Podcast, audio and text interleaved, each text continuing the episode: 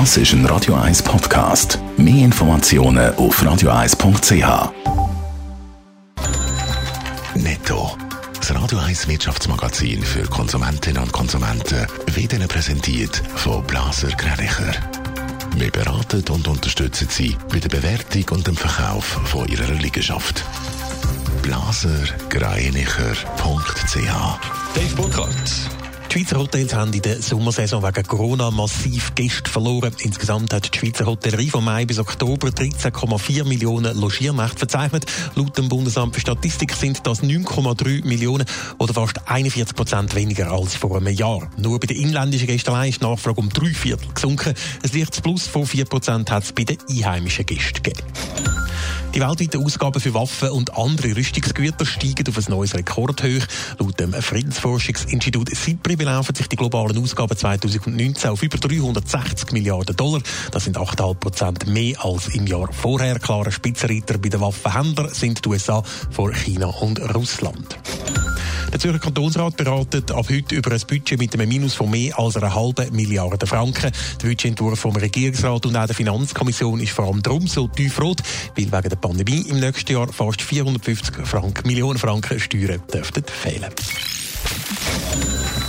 Der Fahrdienstleister Uber ist in der Schweiz ja immer wieder in der Kritik, weil Uber seine Fahrer eben nicht als Angestellte behandelt. Das dürfte sich jetzt aber ändern. Uber hat nämlich ein entsprechendes Gerichtsurteil akzeptiert, Dave Burkhardt. Im letzten April hat das Wattländer Kantonsgericht entschieden, dass Uber ein Arbeitgeber ist. Das Gericht hat dem ehemaligen Uber-Fahrer eine Entschädigung zugesprochen, weil ihm ungerechtfertigt gekündigt worden ist. Weil Uber auf einen Weiterzug als Bundesgericht verzichtet, ist das Urteil jetzt eben rechtskräftig. Das bedeutet, das Gericht wertet die Beziehung vom Fahrer als Arbeitsvertrag. Und weil alle Uber-Fahrerinnen und Fahrer zu den gleichen Bedingungen arbeiten und auch über die gleiche App Anweisungen bekommen, gilt das Urteil auch eben für alle Fahrerinnen und Fahrer, schreibt die Gewerkschaft Unia heute Morgen in einer Mitteilung.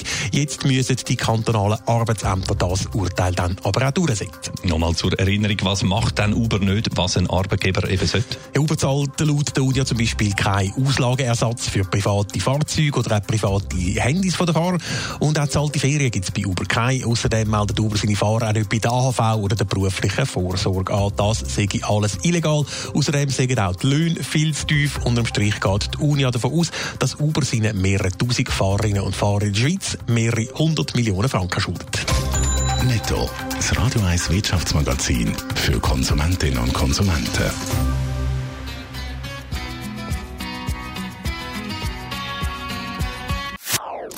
Das ist ein Radio 1 Podcast. Mehr Informationen auf radio1.ch.